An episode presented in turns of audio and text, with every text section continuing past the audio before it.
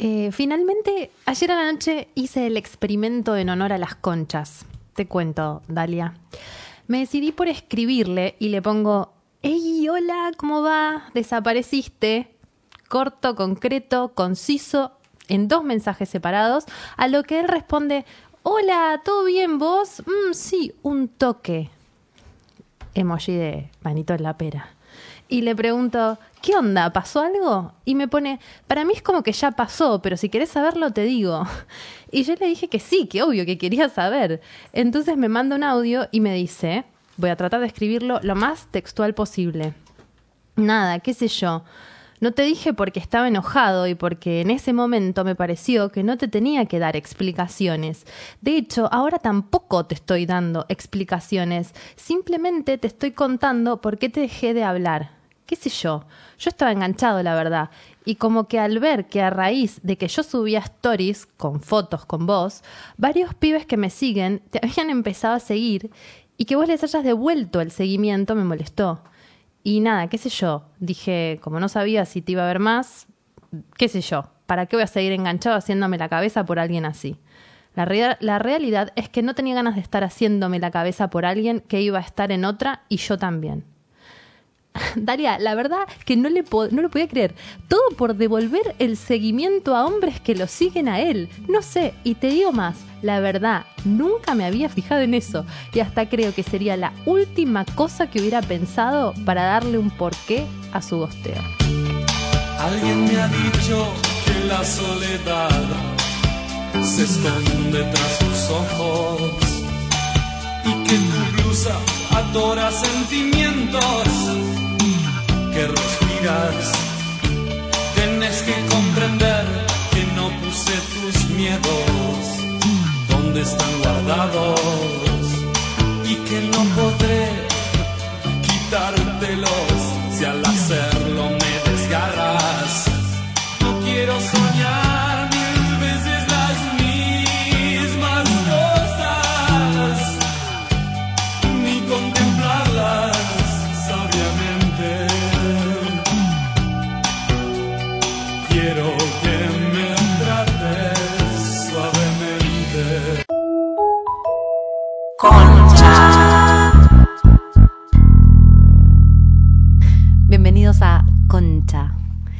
episodio número 8.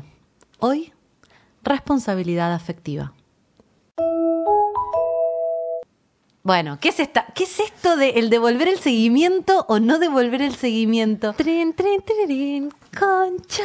Hay muchas formas de transmitir información para mí. Como que ya el- el- es mucha información para él que ella siga a sus amigos. Él está todos los significados, claro, todos los significados alrededor de ese movimiento. O sea, la historia es así. Ella eh, escribe y eh, nos dice que, claro, que estaba muy mal porque estaba saliendo con este chico y que este chico la, la gosteó. O sea, le dejó de escribir. En un momento dijo, no, desapareció. Entonces, Sin explicación. Exactamente. Entonces, eh, lo que nosotras le pedimos es que eh, haga un beneficio a la comunidad y que, como cual experimento total perdido por perdido, que le escriba y que le pregunte, che, pero ¿por qué me gosteaste? Y esta es la respuesta. Ella. No, no la conozco, pero imagino que ella habrá pensado, no le gusto, no soy suficiente, Cojo mal. cojo mal, estoy gorda, Estoy gorda. tiene otras, está de novio, no sé qué. Hoy sería Na, no na, tengo na. tanta onda, ¿viste? Claro, claro, por eso estos son planteos más eh, de gente grande como nosotras. Y al final él estaba en un trip rarísimo que nada que ver con la realidad. Y creo que traigo un poco a colación lo que estaba diciendo recién Lau, como el vínculo, eh, recién, que porque este programa arranca hace una hora tomando unas birras, lo que estaba diciendo Lau antes es que como el vínculo muchas veces se desarma y no por algo intrínseco del vínculo, sino como ella tipo, uy, este me dejó de escribir. Y él fantaseó, flasheó una. Y en el medio un vacío y un desencuentro cuando en realidad ella quería seguir estando con Como él que y tu se propia inventó neurosis, algo. como que tu propia neurosis te chupa de nuevo y no podés como Seguir ver- conectando. claro, conectar con el otro. Igual, Flaca, te decimos, te hizo un favor, porque un chabón que a los, que a los 19 te eh, gostea porque le devolviste el seguimiento en stories de Instagram a chabones a los 32 femicida. Entonces, zafaste, zafaste. Es lo mejor que te pudo hacer dejar de, Sal- dejar, sí, dejar de salvaste hablarte. tu vida, Salvaste amiga. tu vida, amiga. Sí, sí, sí. Qué increíble. Marta. Ella es Marta, Graciela. Y Miriam. Ay, sí. Me acaban de bautizar, chicos. Hay algo sucediendo entre Jime y Dalia que tiene que ver con unos altereos medio bizarros, tipo, no sé, Your Mother on Drugs. Como, sí, tu madre está tomando India drogas y se llaman. Miriam y Graciela. Eh, ella es Graciela por Graciela Borges. y yo soy Miriam, no sé por qué. Y yo soy Marta ahora. Marta. Ay, me bautizaron. Amo que es- esto haya pertenezco. Amo que yo Sí, se dio también. concha también. Ah, vivo. Esto Amo. fue una responsabilidad emocional con vos, Laura. Gracias por integrarme, chicas. Yo me sentía mal. No podía decírselo porque sentía que me exponía demasiado y que ustedes iban a pensar que yo era retarada. Y Pero ahora. ahora que, ¿Empezaste ahora terapia que por eso? sucedió- Exactamente. Y ahora que sucedió me siento muy bien. Ay, qué hermoso. Toda, el- toda la peli que podría ser real, que no sucedía y que decís, Y que sí.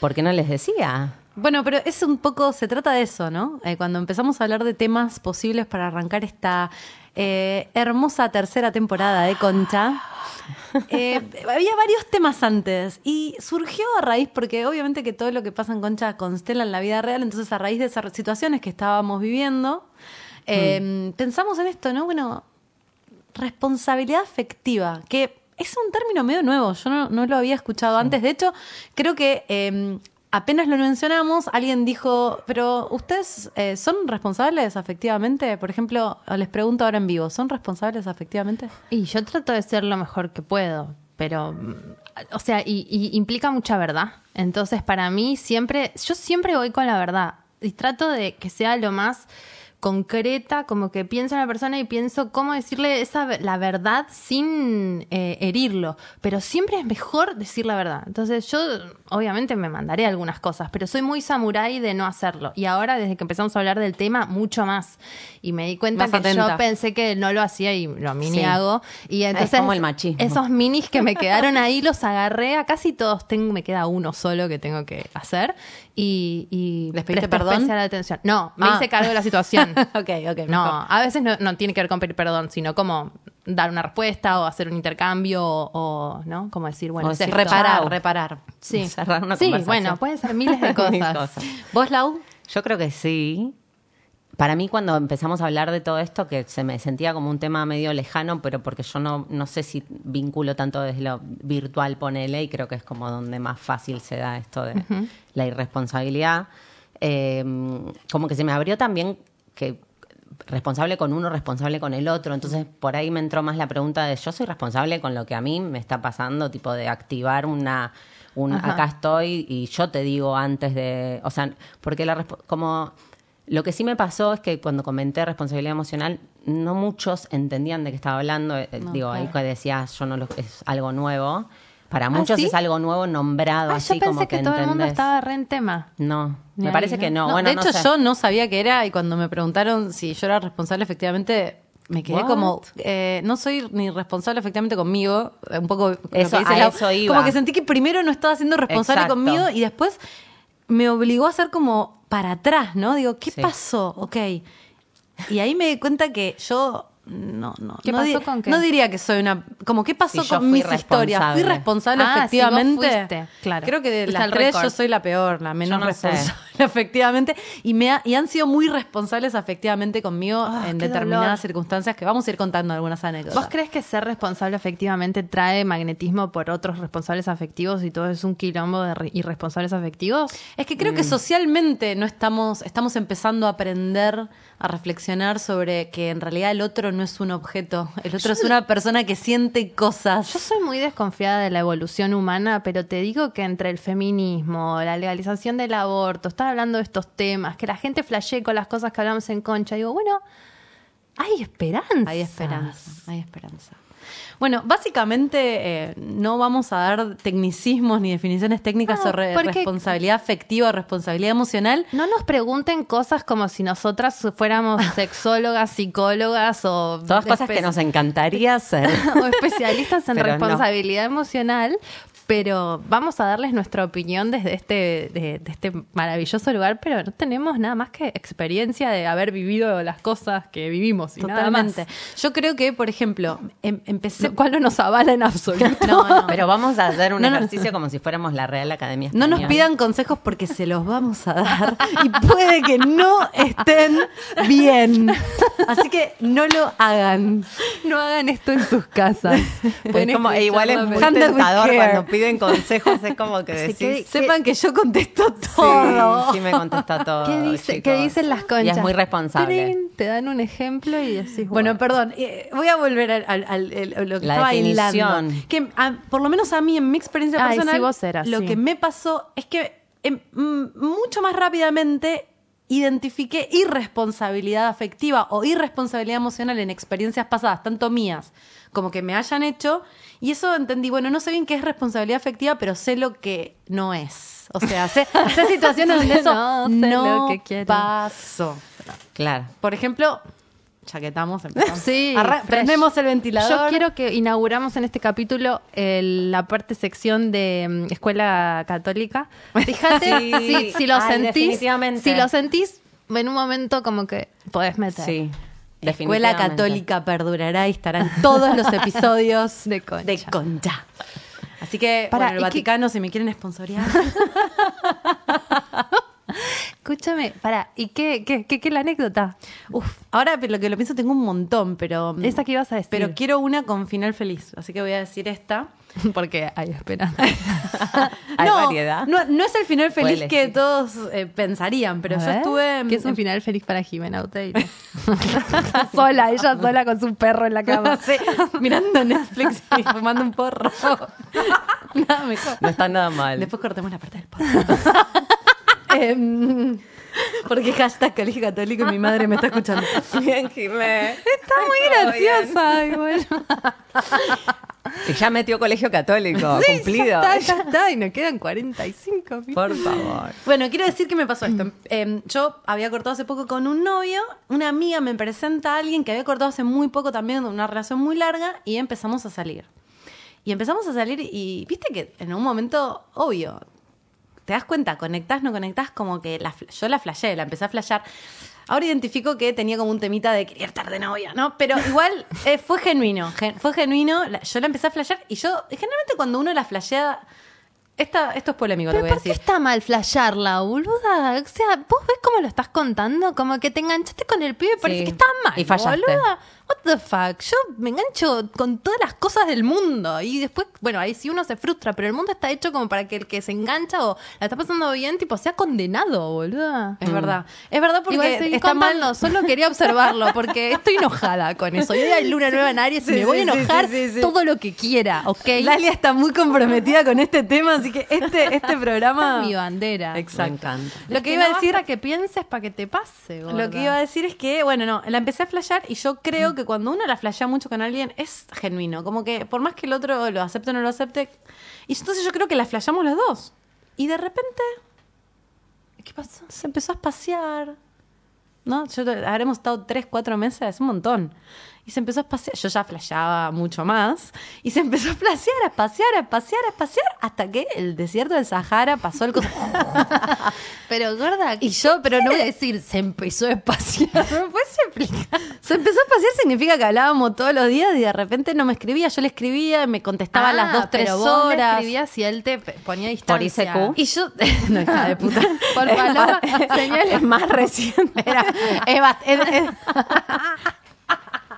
Después de Cristo. Para mí, para mí, perdón, Después de este, este punto del medio es fundamental para la responsabilidad emocional. Fue una pregunta casi técnica la que hice. Eh, fue después del ICQ. No, ya estábamos en WhatsApp, ya había WhatsApp. Ya había WhatsApp, au- aunque no Instagram tan instalado como una red potente. Te diría, hace esto unos seis años. Bueno, entonces, ¿qué pasa? Yo, que no curto mucho la responsabilidad afectiva conmigo misma principalmente y soy bastante fría. No soy esas personas que eh, te, te sienten algo y lo tienen que expresar, más bien me cuesta expresarlo. Primero guardar. Entonces yo que dije, ah, no me escribís, jamás te escribiré, nunca más en la vida. Ese don, ¿qué? No, ¿Viste cuando lo te si viene la hada madrina y te pide tres deseos? Yo digo, uno es ser tan fría como ustedes. No, no está bueno, boluda. Porque, ¿qué pasa? Yo cierro la persona de hierro de la emoción, pero está la emoción. Gorda, Está. implosionás. El resto no se entera, eso es bárbaro, No, mi amor. no. A mí cualquier mierda que me pase se entera hasta la vecina de mi casa. boluda. Entonces No, yo dije, se terminó. Aparte con el dolor de tener amigos en común, de, de yo, viste, yo estaba muy dolida porque él, ¿qué pasa? Un día Ay, ¿tiene una explicación? Sí. Amo. Yo me, me voy de viaje, te- intento, pretendo olvidarte. De viaje. De viaje, no pasó, obvio, no sé qué. Vuelvo, yo seguía y un día, después de terapia, me escribe. ¿Viste? Volvés de terapia regolpeada y de repente llega mensaje de él que es como. Estás "Ah, reabierta. ¿Qué? Estás reabierta después de terapia, es como no, que no me pase nada. claro, dramático. no puedo manejar esto. Además, no sé si lo invocás en terapia. A veces pasa eso un poco también. Sí. Bueno, cuestión es que me dice, che, eh, tengo que contarte algo. Mira, te lo quería contar. te- te- Me llama, no, esperen, esperen. Me escribe y dice, te puedo llamar. Me llama, imagínense taquicardia. Explícame quién escribe preguntando si llamas. Yo, no, No, yo, yo, yo también. pregunto todo el tiempo. Hay muchas Ah. escalas en la comunicación hoy. Ay, Dios. Tenés que avisar. El cuento más largo del mundo, pero esto, te- esto pasa. ¿Cómo termina? Ay, lo estoy contando mal, no fue así. esperen. Responsabilidad emocional es lo que pasó. Con tu ¿Te historia. llamó? Sí. Eh, ¿Cómo fue? no, porque lo que pasó fue lo siguiente.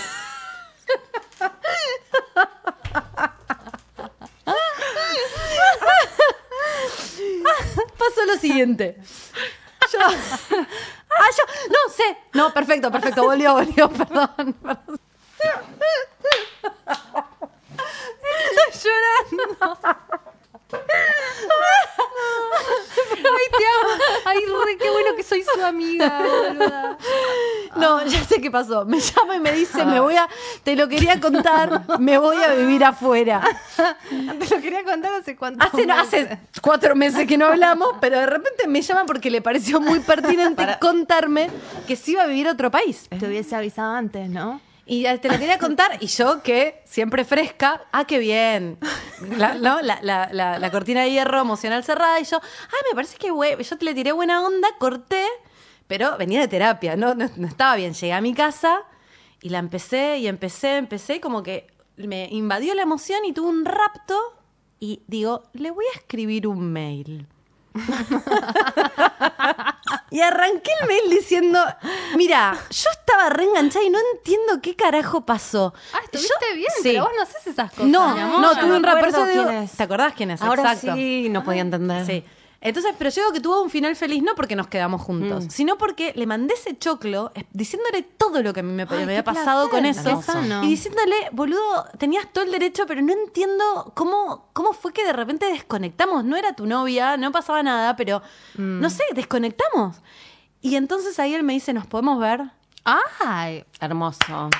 Y salimos. Sí, no, no, hermoso. vos fuiste valiente y él fue valiente. Fue pero como se da, un- es- pero uno se se, da va como agarrando otra de las manos. No está mal. Y él me dijo, Otra veámonos, lógica. me pasó a buscar, fuimos Otro a cenar, mecanismo, y me dijo, sí. boluda, yo me reenganché con vos. Ah. Y yo ya estaba con esta búsqueda de irme afuera y yo no tenía ganas, yo sabía que si seguíamos íbamos como nos íbamos a meter en una Tan, relación. tan, Y yo tipo, te amo. tan. Más aún. Y tuvimos como un mes furioso antes de que se Ay, fuera de viaje, de estar fuerte y después se fue.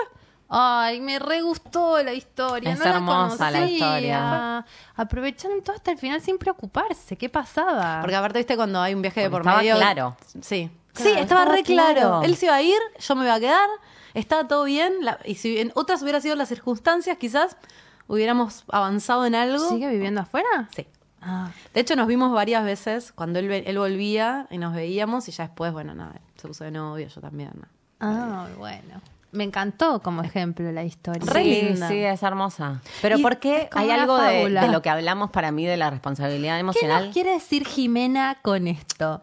Como que, no, estaba pensando en los tiempos en los que puedes ser responsable emocionalmente. Vos le, vos le escribiste a él, como que había algo de él tomando una decisión respecto del vínculo, que era alejarse porque se iba a ir y no quería engancharse y todo lo que a él le pasaba, que sintió que podía no comunicártela. Que eligió no comunicártela cuando la tomó la decisión. Y pasaron no sé cuánto tiempo hasta que vos le escribiste un mail, entre comillas, reclamándole por esta decisión que él había tomado. Y es ahí donde se empieza a dar algo de, che, te digo lo que me pasa de verdad. Y digo, porque asumo la responsabilidad que eso implica en el efecto que puede provocar en vos esto que a mí me pasa con lo que pasa con vos. Pero como uno se escapa, ¿no? Claro. Inconscientemente es como ir al dentista, no sé, tenés algo que tenés que asumir y, y- y uno huye de eso sabiendo que lo va a terminar lo mal. ¿no? Lo procrastinás y es peor procrastinas. procrastinar. Proc- Procrastinación emocional, boluda. Sí. Y pero puede ser cualquier cosa, no solo es en el amor, ¿no? No, en los obvio. vínculos, puede ser, bueno, sí en el amor, o en los vínculos eh, sexuales ocasionales, o en el trabajo también pasa mucho. A mí me gustó mi viejo, imagínate. O sea, te puede pasar en cualquier tipo de vínculo. Claro, también familiares. Total. Sí, es verdad. Me gustó mi viejo, qué Yo genial. estoy re Sí, ¿no? Años de terapia.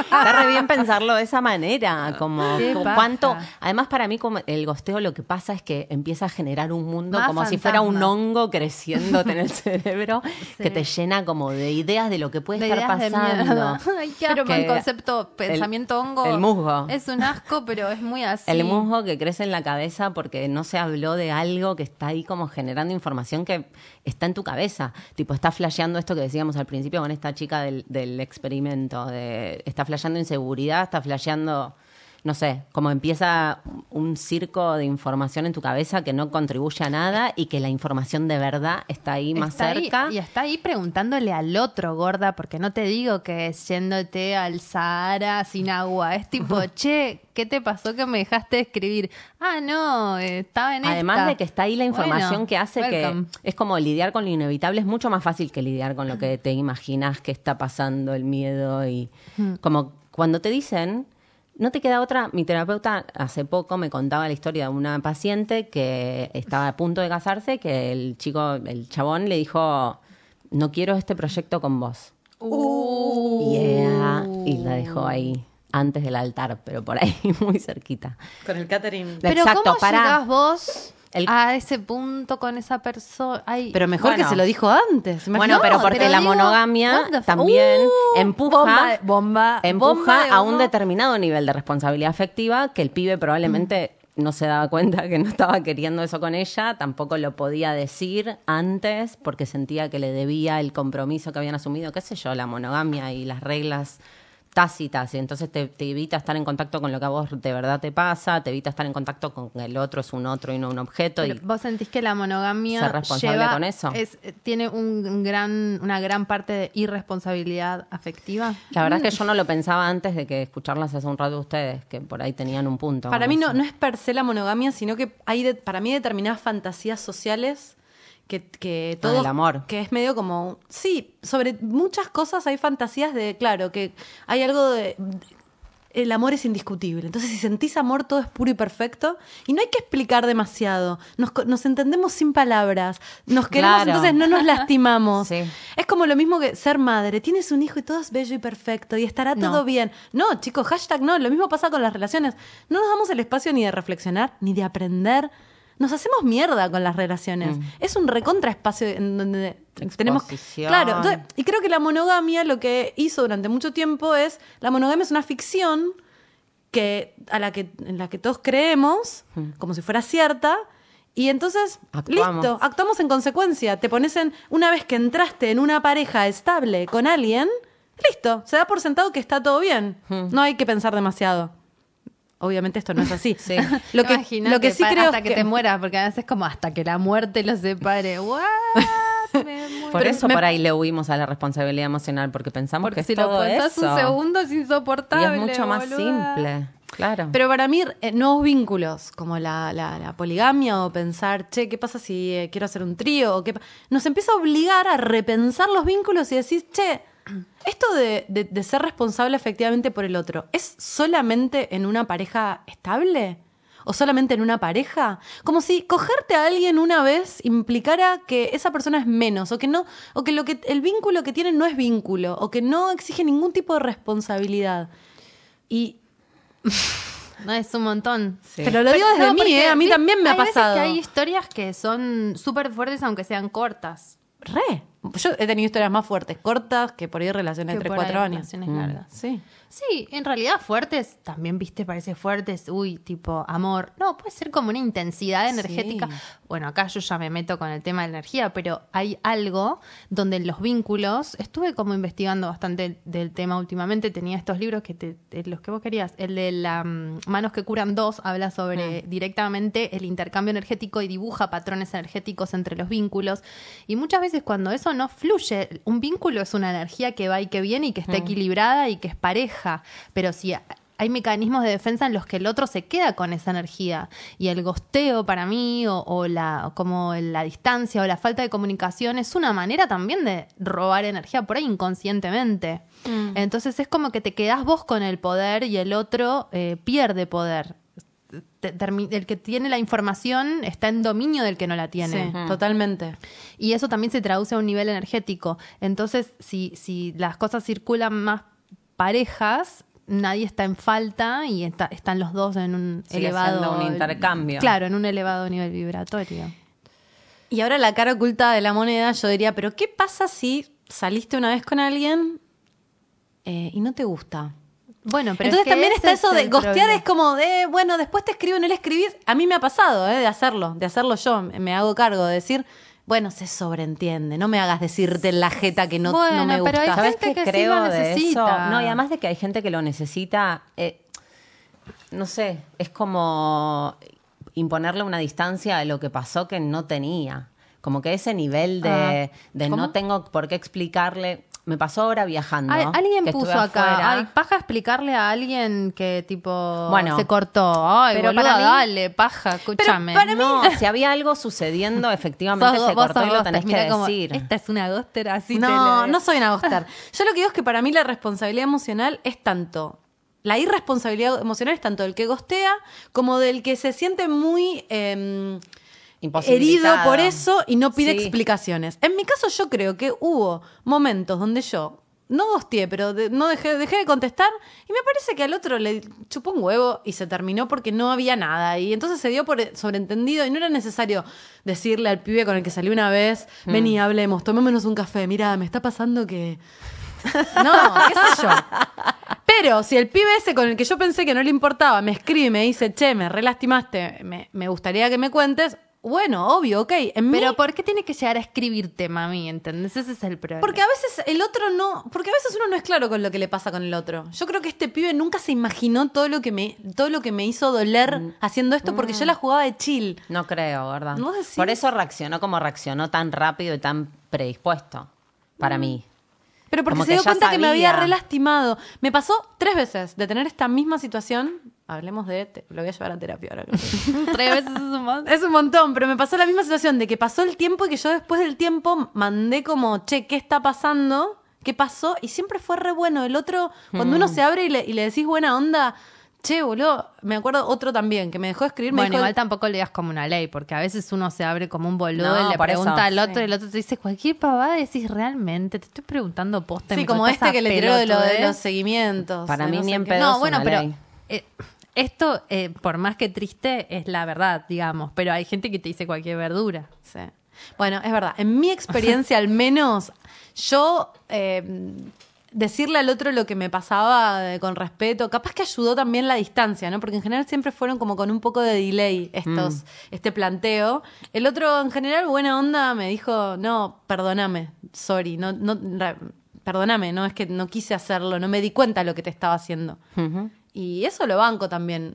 No, no sé. Está buenísimo que reaccionen así. Es de lo que decía Dalia, que pueden no pasarte que reaccionen así. Pero que- me ha pasado en otros casos que también ha pasado y yo no le escribí. Y me quedé re mal por eso. Me quedé yo. Y creo que ahí fui Claro. irresponsable efectivamente Con vos. conmigo misma. Sí. Eh, pero ¿y por qué no escribiste? Porque te sentiste que si Porque escribías sí. eras una carnaza. Porque si escri- sentía que alias escribía. Que si escribía me, me estaba exponiendo a que el otro sepa lo que me había gustado. Había una pérdida de poder ahí, ¿viste? Algo así. Qué pavada, ¿no? Sí. O sea- Creo que otra, otra respuesta posible también es como a, a- a perder eso que te entretiene, como al margen, cuando estás involucrada emocionalmente hay como otro dolor, ¿no? Pero digo, esos vínculos así como por ahí más light, que estás ahí como entretenida con esa persona y por ahí no querés que vaya más allá, pero estás entretenida y después te dejan de hablar y... Sí, pero eh, entretenerse con una persona me parece como No, medio bueno, pero mierda. viene de lo mismo de ser irresponsable eh, Ah, claro. emocionalmente, estamos hablando de eso. Porque po- y también porque tiene que ser algo que sea como medio así nomás y chau después, ¿no? Porque hay Sí. cosas que se pueden sostener de ciertas maneras en el tiempo. Eso como el concepto de entretenido, digo, porque también en las encuestas acá, en, ahora vamos a, a revisar un poco lo que preguntamos en Instagram, pero se hablaba mucho de como de esto, de este concepto de, bueno, tengo a alguien ahí y Sí. sé que igual no voy a poder estar porque o estoy de novio o porque en O realidad por ahí no me gusta tanto o no estoy convencido y lo tengo ahí, me habla y es alguien que gusta de mí, entonces yo disfruto de que me diga cosas lindas o de que me esté atrás. Y si vos sabes que nunca vas a estar con esa persona, Mm. ¿No es medio raro tener a alguien así como Sí. medio de esclavo Sí. energético? No Sí, sé. total. O sea, creo que ahí sí está bueno decir como bueno, ¿no? Porque No voy a entrar en ese no, tipo de... también hay un momento en el que uno se permite como conocer al otro, Sí, pero obvio. después ya ahí ya sabes si la persona te gusta o no te gusta. Y si no te gusta, yo creo Eso que es lo lo mejor. difícil de decir. Pero ¿y por qué? No sé, Yo fui muy mierda. Con eso. Sí, yo he tenido así como no, no pudiendo ser clara y el otro seguía y no pudiendo ser clara por miedo a lastimarlo, pero creo que también Lo inconscientemente. lasti- para mí, sí, lo lastima lastimas más, sí. eh, Sí. esa, esa movida de sí, Una no, retirada. de no sé qué, que, que, que un bueno no es esto y el otro Sí. se da media vuelta y se va. Chao. A eso iba con la historia de la, Que es de doloroso, la pero tiene un psicóloga. final. Como que ella me dice, le resulta muchísimo más fácil atravesar que el pibe la dejó en el altar teniendo la claridad de lo que al otro le pasa y, y entendiendo tipo la finitud y la toma de decisión y por qué lo hizo, como que te, te haces muchas menos preguntas cuando el otro es claro, al, Mm, claro. al- al respecto de lo que le pasa con vos. Entonces a vos lo único que te queda atravesar es como un dolor que es inevitable y que Sí, tiene que ver es con finito. El, el otro siento que es infinito. Es como El la otro es herida como que sangra, sangra, sangra. Les puedo decir un- le- el Te concepto digo. hongo. El Voy a, voy a Uy, tirar sí. em, dato científico. Para otro tema, que nada que ver con esto, estaba investigando. Parece ser que para la gente. Porque hoy, en los 130 trabajos de Jimena Uteiro, además está haciendo algo con Fernet. No, estábamos hablando, estaba investigando sobre la verdad, creo, para otro trabajo que tengo, sí, sí. Que Y no es el del Fernet. No, y parece que la gente prefiere, escuchen esto, causa menos ansiedad Ay, Jimena, que te digan que, tengas este que tenés una enfermedad terminal y que te vas a morir en seis Ah, meses, sí. que que te digan que tenés una enfermedad que no se sabe qué es. Sí. O sea, ¿entendés que la gente, pero como que te da 50% menos de infelicidad y ansiedad que te digan, no, mira, tenés esto y te vas a morir en seis meses? A que te digan, y esto que tenés no sabemos qué es y no sabemos cuánto vas a vivir o morir Ay, o nada. pero eso, este ejemplo es fantástico para Sí, esto. es hermoso. Me parece muy constructivo. Científico, para los que necesitan facts. ese tipo de validación. Porque también somos científicas. no somos nada de todo nada, esto. nada. Pero entienden como, ok, darle... Yo soy de las que pensaba, y me estoy replanteando muchas cosas, ¿no? Que por ahí es mejor tácitamente entender cosas. Y ahora digo, no, capaz que está bueno decirle al otro, "Che, no me gustás. Porque al otro le da menos... eh, le, le permite hacer un duelo más rápido y pasar a la siguiente etapa de su vida. ¿No es cierto? Sí, perdón, me perdí un poco. Ay. Esto siento que Sí. vamos a tener que editar un poco. Ay, yo no. ¿No? Ok, vamos así. No, no, no. Em, ¿Qué digo? Hay algo tanto del que, del que no se anima a decirle al otro Ah. la verdad, como el que no se anima, de no se anima a pedir la verdad, que ¿quién no se anima a pedir la verdad? Un montón, pero porque entras en mecanismos que también te sirven y son funcionales. O sea, por ¿a algo están no operando en tu Que- mente. Que, te gostean y no te animás a decirle al otro, che, ¿qué pasó? Yo. No, Mil, porque estás más enroscada en todas tus inseguridades, en todo Pero lo porque que haces sentís que no te lo mereces. Por eso. Porque sentís que si garchaste dos veces con alguien, Sentís que no, mereces decirle, porque el "Ey, ¿por vínculo qué me no. dejas de hablar? El vínculo no, no amerita eh, responsabilidad Claro. afectiva. No, me merita que, o que sientas algo. Claro. Es que también yo creo que puedes estar una noche con una persona y sentir o no sentir, como sentir querer seguir en contacto o no querer seguir en contacto. Y eso no depende, tipo, no, no te da ni más ni menos mérito, ni más ni menos. Lo que estamos hablando es de la uni- unilateralidad, del miedo a que eso sea solo vos. Como digo, porque si vos querés sostener ese vínculo que empezó liviano y qué sé yo, vos como que activás eso y el otro en ese momento, si no lo quiere sostener, como, ¿por qué no le dice, che, yo no estoy en la misma, como, hasta acá llegué, está todo bien, pero no, quiero no seguir con creemos vos? que haya que hablar. Es- Esto es tremendo. Eh, les contaba antes que eh, hay un, hay un, que creo que ya lo mencionamos en el capítulo de poligamia. Dan Savage es un esc- escritor eh, norteamericano, tiene un podcast sobre relaciones y él es gay. Eh, y él dice que eh, tiene un, un video un poco provocador en el que dice que los gays eh, tienen mucho mejor sexo que la gente heterosexual. Y él dice, les voy a explicar por qué tienen mejor sexo los gays que la gente heterosexual, eh, en este caso gays de sexo masculino. Y él dice, porque para los heterosexuales la conversación o la comunicación llega hasta el momento del consentimiento. Y a partir del consentimiento está esta idea de que tiene que darse algo natural y que ya no se habla. En cambio, para los gays, como no es, eh, no, no está ese libreto, vos le tenés que preguntar al otro, él lo dice en inglés, what are you into? ¿Te gusta que te penetre, que no te penetre? ¿Te gusta sexo oral, no sexo oral? ¿Qué querés que hagamos? Se- hay mucha más comunicación. Entonces, por eso el sexo es mucho mejor. Porque nosotros damos por implícito, una vez que ya hay química y que ya sí, listo, no hablemos de qué nos gusta. Simplemente hagámoslo y veamos si tenemos piel. Y creo que pasa un poco lo mismo en las relaciones. Como que damos por, damos eh, como por hecho que cuando estás garchando y te ves poco es porque entonces no está pasando, pero no hablas de eso. Claro. no hablas, Sí, no ¿por qué sabes no? bien. Me qué gustaría verte más seguido. O nos vemos mañana. Claro, o no te quiero ver tan seguido. Eh, Exacto. Yo prefiero que te digan cualquier cosa que que no te digan nada. No, pero es que. Sí. En serio, ¿no?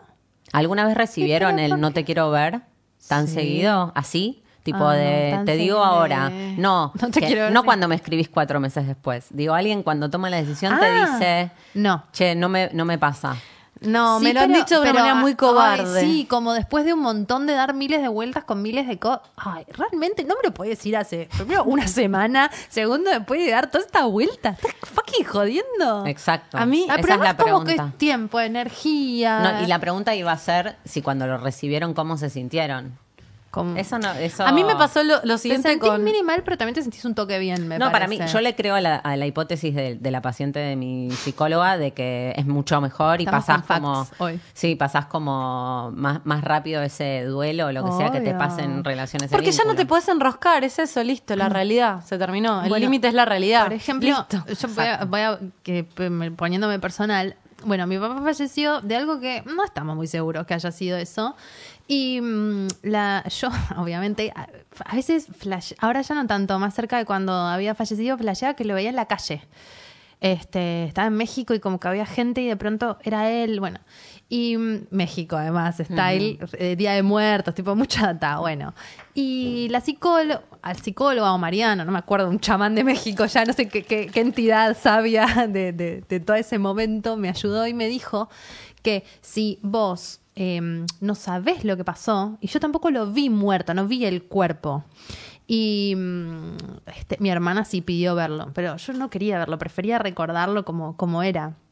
Entonces, que al no verlo muerto y no saber realmente si eso fue de lo que murió o no, es como que te queda una puerta abierta como que vos... Ah, Fabio me lo dijo, Ah, obviamente. obvio.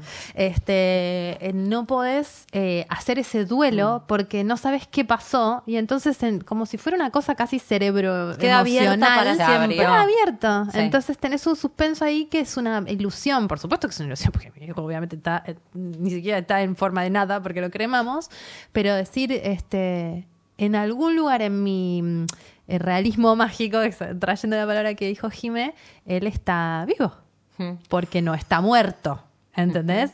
Y eso, está bien, es un- puse un ejemplo un poco zarpado, pero llevándolo a, a- Que lo concreto, el límite es lo real. Como decía claro, es como si no hay un cierre, hay una herida siempre. Uf, quedémonos con eso. Donde no hay un cierre, hay una herida. De banco. ¿Sabes qué me pasó? Me voy a poner igual re down, pero no importa. Eh, pero me pasó cuando Más falleció. down que el padre muerto misteriosamente. Bueno, esto fue más o menos, murió una amiga. Era de verdad. No, pero es re zarpado. La Gorda, primera ¿se te murió una amiga? Sí, se murió una amiga Ay, que te no sé- quiero como abrazar, qué fuerte. re fuerte. No se sabe bien qué pasó. Eh, y mm, No, era, era una compañera de Bueno, laburo, que no éramos tan amigas, pero era muy cercana. Y un día, nada, un lunes no vino a trabajar y nos enteramos que había muerto. Sí. Y entonces es una persona que ves todos los días y de repente esa persona se murió. No te entra en la cabeza. No, no, no, no. Porque te muestra con tu, no sé cómo vamos de una cosa a la otra, pero no me importa. Te muestra la finitud, me parece. Que vos sos finito, que te dice como, ah, vos también mañana pues No, no, no, contar te digo el que cuento. no, no, no- después obviamente me pasaron un montón de cosas, ¿no? Pero están cerca me parece que ese es el Pero en ese momento lo- también lo que me pasó es, pero como no entiendo que no la voy a ver más, no puedo creer que está, como que no, no, no acreditaba. Hmm. Y al, al día o a los dos días fuimos al entierro. Y hubo, y yo me di cuenta digo, Rituales, la importancia de los rituales, exacto, ¿no? Fue Sí. eso, porque ver el, ver el cajón, la familia, Claro. el momento en el que enterraban el cuerpo, hubo algo de closure, de cierre. Sí. Hubo algo de, ah, esto es esto. Y dije, qué importante esos rituales, porque te dan ese lugar, no quiero igual, eh, obviamente es un tema súper delicado, no quiero eh, simplificarlo ni, ni generalizarlo. Digo, en mi caso entendí que había algo y, y- y entendí como algo de, ok, por eso esto pasa. Porque en ese momento Por eso dije, se ah, hace. Exacto. Sí, Vos- sí. ah, En ese momento te cae la ficha de que esa persona está en este lugar. en ese y- lugar.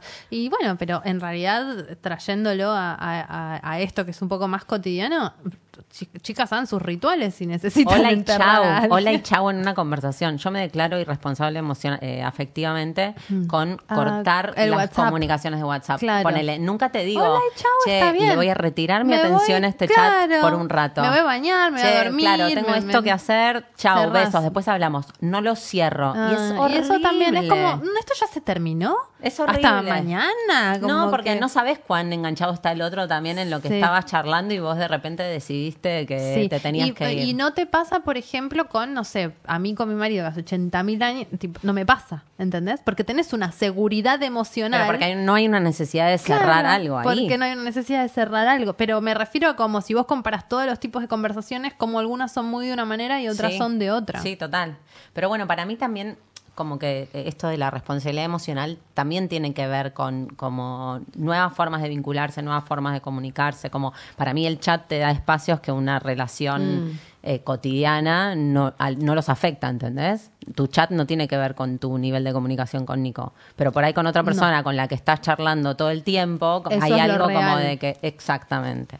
Y no lo real. Exacto. lo real es lo virtual pero digo, y no lo real. ¿Cómo va Oh, variando también? Hoy pensaba, digo, es re subjetivo cuán. Digo, cuando yo me siento herida de que el otro no se hizo responsable efectivamente por mí en el vínculo. Eso se, se habló bastante también como de que responsabilidad afectiva, se habló, me refiero en, en las encuestas de Instagram, responsabilidad afectiva es por lo que uno siente con lo que el otro le hace, por un lado, y también es qué hace uno con el otro. Total. Pero me parece que son las dos cosas. Igual me decían como, ay, bueno, no, en realidad la responsabilidad afectiva es todo lo que vos sientas para con alrededor. Bueno, pero si el que está enfrente es menos mierda, entonces es más fácil el desafío de empatizar con el sentimiento del otro. ¿Se entiende lo que estoy tratando de decir? Sí, un poco.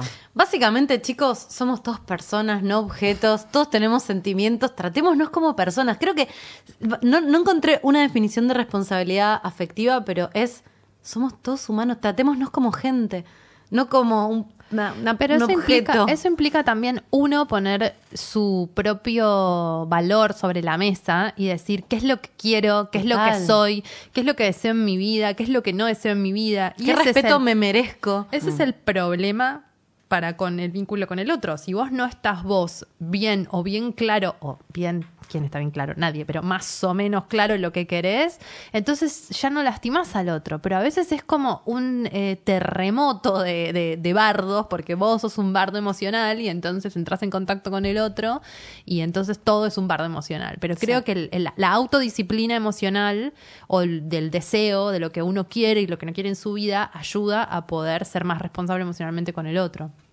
Sí, Sí, incluso para mí alguien había respondido ahí en el Instagram como primero saber lo que querés, después Claro. eh, hacerte cargo y después decírselo al otro. Para mí, creo que la responsabilidad es un poco anterior o por lo menos eh, como que tiene que convivir con el vínculo. Digo, que estos pibes a los que les escribiste diciéndoles, che, ¿qué pasó? Estaba todo re bien y yo estaba reenganchada y desapareciste y a los cuatro meses reaccionan diciéndote eso. Me parece que como que hay algo de, mm, de ser responsable afectivamente que es como anterior a saber lo que te pasa como que hay algo de ese vínculo que, aunque no sepas lo que te pasa, la otra, o sea, la responsabilidad tiene que ver con que el otro está ahí.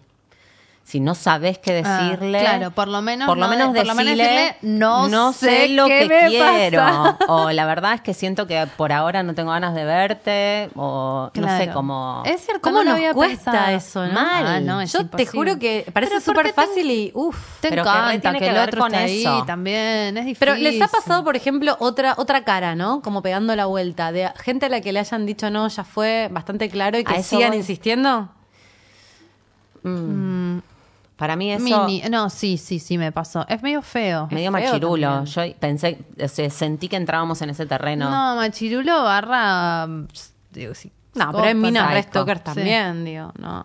Para mí, no, no sé si, bueno, obviamente hay una... Bueno, pero también hay que plantearse para mí si uno es lo suficientemente claro. Porque, eh, ¿qué? Te- digo, esto que me pasó, me pasó hace 80 mil años, tenía 16 años. Pero, pero no importa, porque fue re fuerte. Y, y, no sé, por ahí yo no estaba siendo lo suficientemente clara. a mí me pasó y Porque creo los lo vínculos mismo. son de Sí, a dos sí, personas, sí, humanos, del otro lado de este Mm. micrófono. Los vínculos son de a dos, no es tipo, ay, el otro es. No, es tipo un- una unión y es una masa y es una cosa, es un vínculo único. Por más que uno se vincule con un montón de otras personas, eso que vos tenés con esa otra persona es único y por eso es sagrado. Estoy remisticado hoy. Y por eso es sagrado, ¿entendés? Pero es verdad, es sagrado, único e irrepetible. Solo vos y esa persona se llevan así, por más que sea tu compañero de trabajo, el pibe que te estás garchando o tu pareja, ¿entendés? Es un vínculo único. Y para mí en eso hay que honrarlo también. Estoy de acuerdo, estoy de acuerdo. Yo he tenido momentos donde mm, pensé que estaba siendo súper clara. Eh, estuve de novia y eh, fue una relación también muy intensa y, y él no quería saber nada con cortar, no estaba muy de acuerdo. Y yo no quería saber nada con seguir. Pero vos, tam- vos sos la reina de la claridad, Gordy. No, no, yo soy la reina de la confusión. Eh, y pero no, pero llegó un momento que teníamos que cortábamos, nos tomábamos un tiempo y yo le decía, mira, yo no quiero volver. Si vuelvo es por vos, nada más. Bueno, me decía él. Y volvíamos y ¿Y yo me encontraba haciendo boluda? cucharita porque hashtag baja autoestima, no sé qué me pasaba. Si vuelvo Eh, por vos, ¿qué quiere decir eso? Como que, bueno, también nos queríamos mucho, era mi mejor amigo de la vida. Era muy difícil para mí cortar esa relación. Y, eh, y yo pensaba que era súper claro. No podía entender cómo alguien, si yo le estaba diciendo que no tenía ganas, cómo se- seguía insistiendo. Y bueno, pero porque todos tenemos problemas. muy- no, pero hay que ser súper claro. Porque después pude ser clara. Le dije, mira. Se terminó, no quiero más, devolveme las llaves, se terminó y bueno, ahí ya no hubo lugar a duda. Claro, porque si, si es por vos, ¿cómo le decías? Sí, no, una paparrucha. Qué personaje. En, en- en mi defensa voy a decir que era una niña. Tenía 21 años. Sí. no sé. Bueno, vamos a hablar un poco sobre eh, directamente el, el testimonio de, de- de la gente, de los oyentes. ¿Cómo se les dice? Les. De los oyentes. Este, ¿Qué es la responsabilidad emocional? Preguntamos. Y mm, acá tenemos algunas de las respuestas más este, destacadas. ¿Querés leerlas vos? Edit- editadas. bueno, decimos una cada una. Dale. Ser claro evita heridas. Aceptar y actuar en consecuencia con los sentimientos del otro. Hacerse cargo de lo que generas en el otro. No sé. Hacerse cargo de lo que uno siente, concientizarse y hacer algo con eso. Ser honesto con lo que querés y con lo que estás dispuesto a dar. No sean caretas.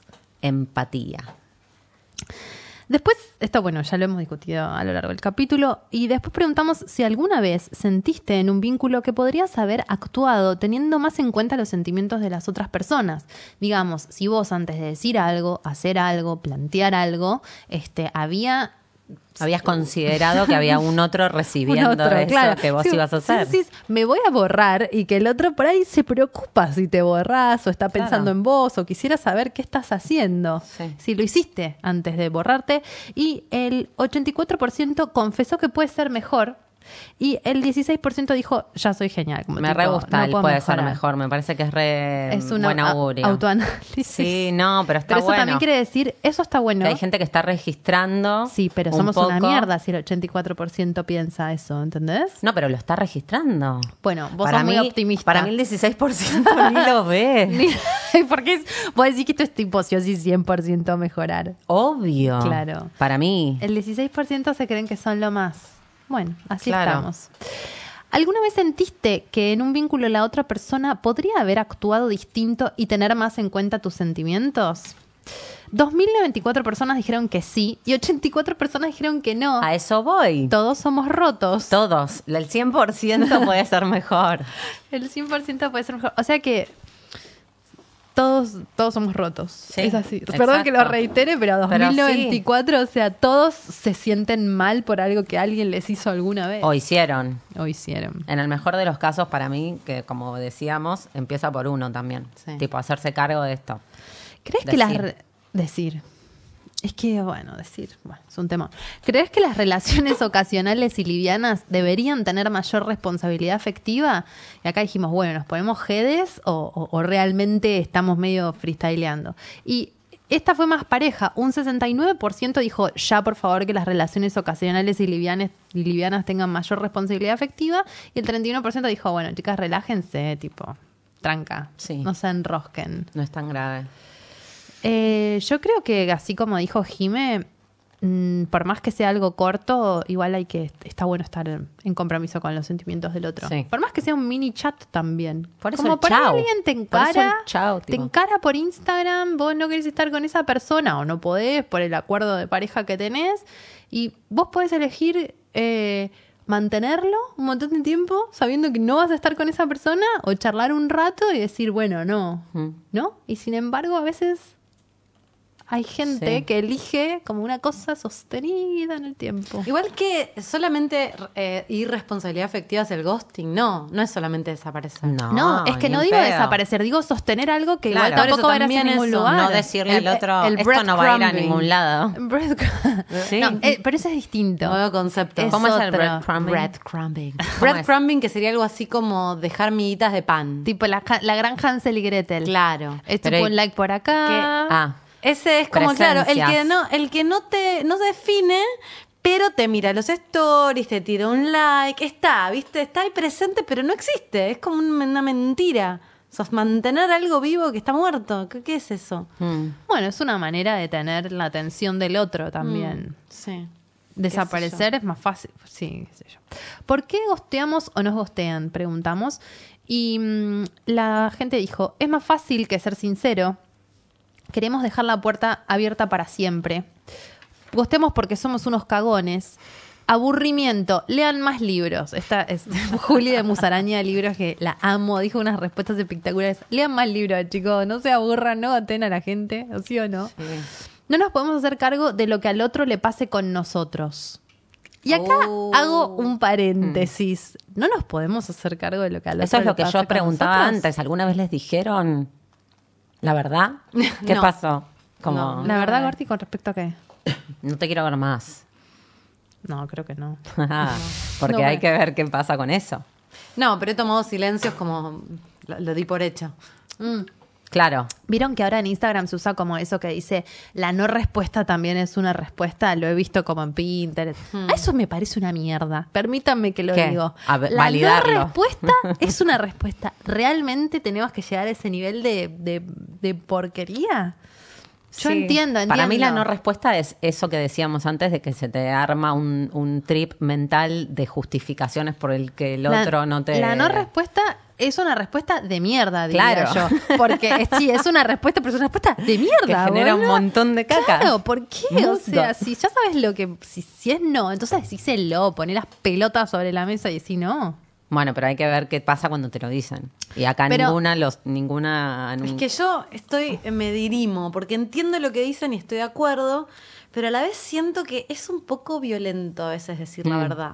No sé si la verdad, es como el amor, ¿viste? Si hay amor se justifica todo, La- decir la verdad justifica todo.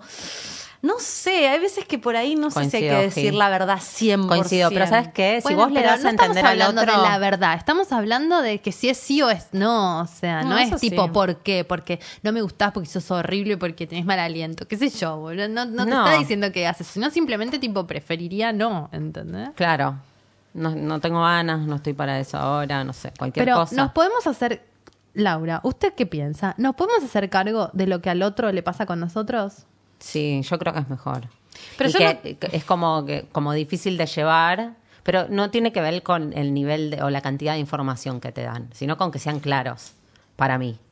Como que los detalles no es que hacen a la verdad. La verdad es no quiero verte más. Claro, sí, es cierto. Y el después, detalle es el no quiero morbo. verte más porque estoy de novio. Pero lo que pasa es que me parece que más, yo creo que no nos podemos hacer cargo de lo que le pasa al otro, porque hacerse cargo, como cargar No, con- Yo creo que cargo- tenemos que hacernos No. cargo de lo que nos pasa a nosotros y actuar en consecuencia. Sí, y pero de qué gene- no, pero te tenés que hacer cargo de que vos con tus actitudes generás algo en el otro.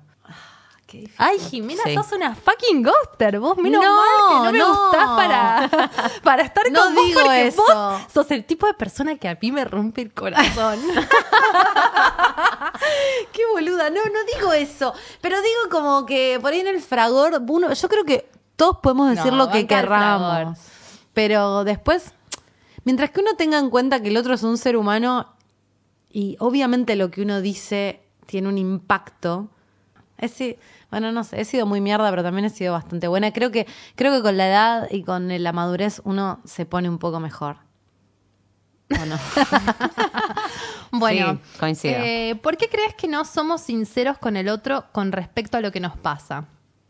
Alguien dijo, si sos sincera, pasás por intenso o el otro se asusta, estoy podrida. Tenemos miedo. estoy podrida. Tenemos Esa miedo de no ser aceptados.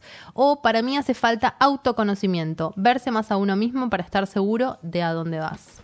Para mí hay algo muy argento, no sé, he tenido experiencia como con gente de otros países que creo que no hay tanto esto de, viste, y, y bueno, yo que es, nada, es bastante heterosexual, no lo que voy a decir porque me pasó con, con chabones, hay algo del chabón que es como... Pero te querés poner de novia, entonces, ah, no quiero, entonces no quiero. Entonces, entonces una la juega chill de, nada que ver, no me gustás nada. No, para nada, estoy re bien sola, me encanta. Y, y en realidad estás tipo, no me llamó 25 con todo el chat de amigas, boluda. Me dijo, me escribí a las 5, son las 5 y 20, no me escribió. Bueno. Y, y después te escribe el chabón y te haces la, ah, no, ni idea. Ah, era hoy que nos veíamos. O, o ves el mensaje y no le contestabas, ¿viste? Claro, decís como, tardaste mucho, hijo de ¿Por puta. qué hago esto? ¡Qué pavada! Pero creo que porque está instalado acá al menos esto de que, uh, te requieres comprometer, densa. Mm, es una mierda eso. Sí. Está re feo porque, Porque no tiene, no tiene nada de malo ni querer comprometerse ni no querer comprometerse. En realidad todo es- está bien. Sí, pero para mí porque también el otro piensa... son- es todo como... Te pone en un lugar vulnerable y el vulnerable siempre es perjudicado. Lo receptivo, lo femenino, lo Sí, es menos. Sí nos estaba más pensando como que el otro piensa que, que responderte o que decirte o que sostener como algo con vos implica un montón de cosas, que te querés comprometer, que te vas a querer casar conmigo, que, ay, no sé, como densa, intensa. Como que te lugar- enganchaste es, un bajón. Claro, como algo de decir, che, tengo ganas de verte, hay mucho riesgo, porque es como que el otro asuma ese poder que tiene sobre vos. Pero creo que también hay algo de la monogamia ahí, ¿no? Como que de repente estoy atrapado o atrapada, porque digo, no es necesariamente siempre el hombre el que dice eso. Ha, pasado también, a mí me ha pasado de pibes que re querían y yo tipo, no estoy en esa, no tengo ganas de estar, no tengo, no, no. Ay, qué denso, ¿no? También he dicho de pibes, ay, por favor, qué denso, nos vimos ayer, me voy a escribir. No, tarada. Eh, no, porque acá también tener un micrófono es que hay que hacer un poco de mea culpa. Yo he sido muy tarada, pero porque no, no, nadie nos enseña. También pobre yo. Nadie. Pobre yo. Pobre yo. Vengo de una familia bastante disfuncional, con padres que claramente el tema de responsabilidad afectiva se lo llevaron a marzo, porque también sus padres, a la vez sus padres. Entonces esto de que estamos rotos, porque venimos de padres rotos, de familias rotas, nadie nos enseña. Y aprendemos a los golpes, golpeando a otros y, Sí. nos- No. y alguien y los otros que nos golpean. Bueno, pero creo que lo importante es pedir disculpas después de golpear. Sí. Si te das cuenta, Si te das cuenta. en el mejor de los casos. Te das cuenta, gorda, si golpeas a alguien. Gente que no se da cuenta. Sí. Para mí Bueno, sí. Ante una separación sentís que si hubieran sido más sinceros con vos, sin poner excusas, ¿el vínculo hubiese terminado mejor? El 95% dijo que sí y el 5% dijo que no. O sea que evidentemente somos todos unos fucking mentirosos, ¿entendés? O unos... No, y además todos eh, tenemos ganas de decirnos la verdad y no nos Ay, las decimos. Sí, me da como una pena. Viste, hay una cita de John Lennon que dice como el otro, vos pensás que el otro está esperando que vos seas genial y en realidad el otro está esperando que vos seas vos mismo para ser el mismo él también. Ay, me dan ganas Es de hermoso. lindo. Pero estamos todos, tipo, todos, medio como todos jugando a la escondida y nadie buscando ubicás. como este juego, Ay, chicos, no se termina si nadie, tipo, da el primer paso. ¿Sabes qué pasa? Que ¿Por qué que- está el- mal visto dar el primer paso? No sé, porque operan, operan todos los miedos, esos Pues es la vulnerabilidad de que no es vuelta. mejor, exacto. Pero ¿sabes qué me parece también? Que hay algo implícito en todo esto del gosteo, el no gosteo, el breadcrumb en las redes sociales, el like, qué significa, qué quiso decir. Nos gusta mucho el drama también, ¿no? Ah, drama queen, estar- mil es- percent. decirle a alguien, hola, ¿cómo te va? No, ¿sabes qué? Mira, no sé lo que me pasa. ¿Por qué no seguimos saliendo un poco? Vemos, a vos te está pasando esto. Es un embole. Imagínate ¿no? que si le sacas el drama no tiene gracia. Como- es como que no, es como una peli que ya te dio un embole, la pagaste. Es un buen ejercicio. Estamos un poco Sí. adictos al drama, Sí, porque total. creemos que el amor implica esta tensión. y El otro día leía en este libro el de The, Sub- The. Subtle Art of Not Giving a Fuck, que es tipo algo así como el sutil arte de que todo te chupa un huevo, y decía, hablaba mucho de esto, sobre la carga emocional que le ponemos a las situaciones, a las cosas y a las personas, y que en realidad cuando es tal cual lo que vos estás diciendo, le extraes el drama, es tipo Romeo y Julieta, si le sacas el drama, no es nada, es ¿Puedo decir algo? Leí un libro que se los re recomiendo, ya voy a tirar hashtag autoayuda, pero es buenísimo, se llama Mujeres que aman demasiado. A Uy, todos la las oyentes que no lo leyeron, les digo, para mí, si tienen que leer un libro, bueno, no sé si es ese, pero léanlo igual. Em, Yo lo leí y habla de la dependencia 18. afectiva y obviamente se mete mucho en los vínculos. Y lo que ella dice es que gente que viene de familias muy disfuncionales, donde aprender a amar estuvo muy cargado de determinadas cosas que no están buenas, de violencia, de abuso, de, de, frialdad, de, de drama. peleas. Entonces uno tiende a buscar relaciones que em, Repliquen. repliquen ese drama, porque en esa tensión yo siento que es lo Reconoces conocido. el. Y ella dice que muchas veces pasan gente que está recuperándose de la dependencia afectiva, de estos modelos afectivos eh, que te hacen sufrir, Sufriendo. de repente se enganchan con gente que es resana. Y no, no pasa nada. Y es muy común que dicen que se aburren. Y ella dice, está bien. Porque creemos que estar en una pareja implica la adrenalina, el drama, el- el- en que en realidad es casi un sinónimo. No, bueno, no, hay gente que se aburre porque ya fue, pero. Sí, pero no. Pero si venimos de relaciones muy violentas todo el tema y hacemos un trabajo y de repente te encontrás con alguien que no pasa tanto nada, no te peleas tanto. Ah, me acuerdo que en ese libro dice algo así como, si no hay fuegos artificiales, igual puede ser amor, ¿viste? Como que te educan a que tipo, ah, la intensidad, no sé qué, que eso es el amor y que en realidad no, por ahí el amor es otra cosa. Por ahí es más sano eso.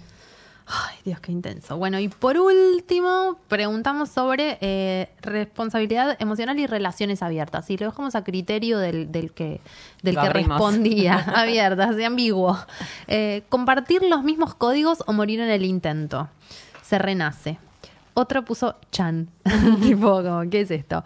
Otra dice, me lo estoy planteando hace rato después de ver tantas separaciones por motivos no sinceros. Esa me gustó mucho. Porque sí. como en realidad si uno asume ciertas cosas directamente, bueno, lo ponemos sobre la mesa, lo charlamos a un nivel muy zarpado y todos acordamos de que esto puede estar bien. Pero muchas veces dentro de la monogamia está el mismo sistema de la pareja, eh, polígama no es la palabra, pero pareja abierta o pareja de, de más de una persona o con otros vínculos, solo que no está en la verdad. Como que los dos hacen lo mismo, solo que uno se lo dicen y otros no. No digo en todos los casos, pero en muchos casos sí. Mm. Eh, podemos tener relaciones abiertas con respeto y sin lastimar en vez de mentirnos. Otra persona puso, me colapsa el cerebro. Como tipo, esto es un montón para mí, no llego, no me da. Eh, y otra puso, esto es tema de los varones. ¿Qué? No sé qué quiso decir, pero lo traje. Bueno, les decimos a, la- a la- a las y los oyentes que también es muy fácil, ¿no? Ay, ellos son una mierda. No, no, no. La responsabilidad afectiva es 50-50. Sí, como todos los vínculos. Primero, se- no está bueno, me lo digo a mí misma primero y al resto. Seamos, primero, pen- más que pensar si el otro está siendo o no está siendo responsablemente afectivo, pensemos si nosotros estamos siendo responsablemente afectivos con nosotros mismos. Porque a partir de ahí es más fácil. De última, si el otro es una mierda que te puede pasar, bueno, vos hiciste lo que, lo que sentías que tenías que hacer, pedís responsablemente y, y respetuosamente una explicación. Se puede pedir explicaciones, no estamos locas, ni locos, ni loques, eh, ni somos una mierda, ni intensos, ni no nos lo merecemos. Siempre. El momento que hay un vínculo. bueno se ser puede también un poco más benévolo con la vulnerabilidad del otro, me Sí. parece. Porque a veces en cuanto el otro se muestra vulnerable, como que mm, nos aprovechamos un poquito de esa vulnerabilidad y en realidad, bueno, está bueno que fluya un poco más. Sí, o le escapamos, ¿no? Ahí entra como el que densa, ¿por qué me está reclamando esto? No entendió que no la quería ver más. Como seamos buenos con que el otro por ahí, digo, no comparte esa idea de- del código que se estaba manejando y que si vos desapareces no es que entiendo que no te tengo que escribir más. Como vení, decímelo, si te lo pregunto, por lo menos. si te lo preguntan por lo menos. Bueno, y tenemos que ir cerrando. Vamos a mini decir que hemos sido atacadas por el terrorismo de Digámoslo Internet. mucho. El terrorismo de Internet nos ha cerrado el Instagram arroba concha podcast. Estamos llamando por teléfono a Mark Zuckerberg hasta que nos atienda y nos devuelva el, el Instagram. Pero alguien nos robó la contraseña o algo así. Sí, Bueno, no sé. O nos denunció. Hay muchas teorías. Hay, Hay- conspiranoias al Sí, respecto. sí, sí. Tenemos teorías que nos dicen que nos robaron la cuenta y, y otras teorías eh, que dicen que alguien nos denunció por eh, porque dicen que vendemos eh, sexo por Servicios No, sexuales. solicitar servicios Sí, o sexuales. ofrecer. Sí, prostitución, básicamente. Sí, básicamente, la verdad Somos que putas, pero no tan a ese nivel. Y no estaría mal que lo seamos, pero no es nuestro caso. No. Eh, así que, sinceramente, estamos devastadas por esto. Es tremendo, eh, te- ¿no? Porque Es como la- que te pongan un bozal. Sí, sí, es como que la concha sentimos que está sufriendo porque está siendo simbólicamente acallada. Una vez más. Una vez más. Y creemos que no, que tenemos que luchar, que no vamos a, que no lo vamos a dejar pasar, que no nos vamos a hacer nuestro Instagram, que queremos recuperar arroba concha podcast. Así que le vamos a pedir a todos nuestros oyentes, Por y esto favor. desde nuestras redes lo vamos a empezar a arengar, eh, que nada, que nos ayuden con el hashtag devuelvan concha podcast. Hashtag devuelvan concha podcast. porque la concha no puede ser acallada. Basta de tratar de callar la concha. Y además porque es rarísimo, como Evita, necesitamos... amo. Yo iba a ir como a un chico, por favor, queremos publicar esto que estamos grabando que nos re divierte Sí, hacerlo y no- queremos pero en el fondo, comunicarnos. boluda, una vez que la como- concha habla y le cierran el Instagram es porque no se puede callar a la concha. Miren que somos pesadas, densas, productoras, hasta que no nos devuelvan ese Instagram no vamos a parar. Así que hagan posteos en su feed o posteos en sus stories, eh, hashtag devuelvan concha podcast, que si Instagram ve que hay muchos hashtags que hablan de eso, eh, hashtag devuelvan concha podcast, eh, vamos a hacer una propuesta y, y los larga- largamos todos a la vez porque Solamente queremos seguir contándoles todo lo que hacemos. Exacto. Y no queremos que nos silencien porque nos parece muy arquetípico. Parece un embole. Como que quemen a la bruja, como que condenen a la puta y como Además que me se les cierren el. Instagram a Concha Podcast. Sí. Se acabó.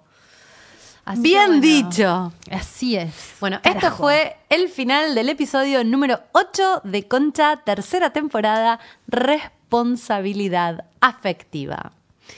Eh, yo soy Jimena, me encuentran en redes sociales como arroba oujima. Yo soy Dalia. Me encuentran como arroba la Dalia o como arroba somos fe. Y laupasa, arroba laupasa con doble S. Perfecto, esto fue todo por hoy. Con chau y nos vemos.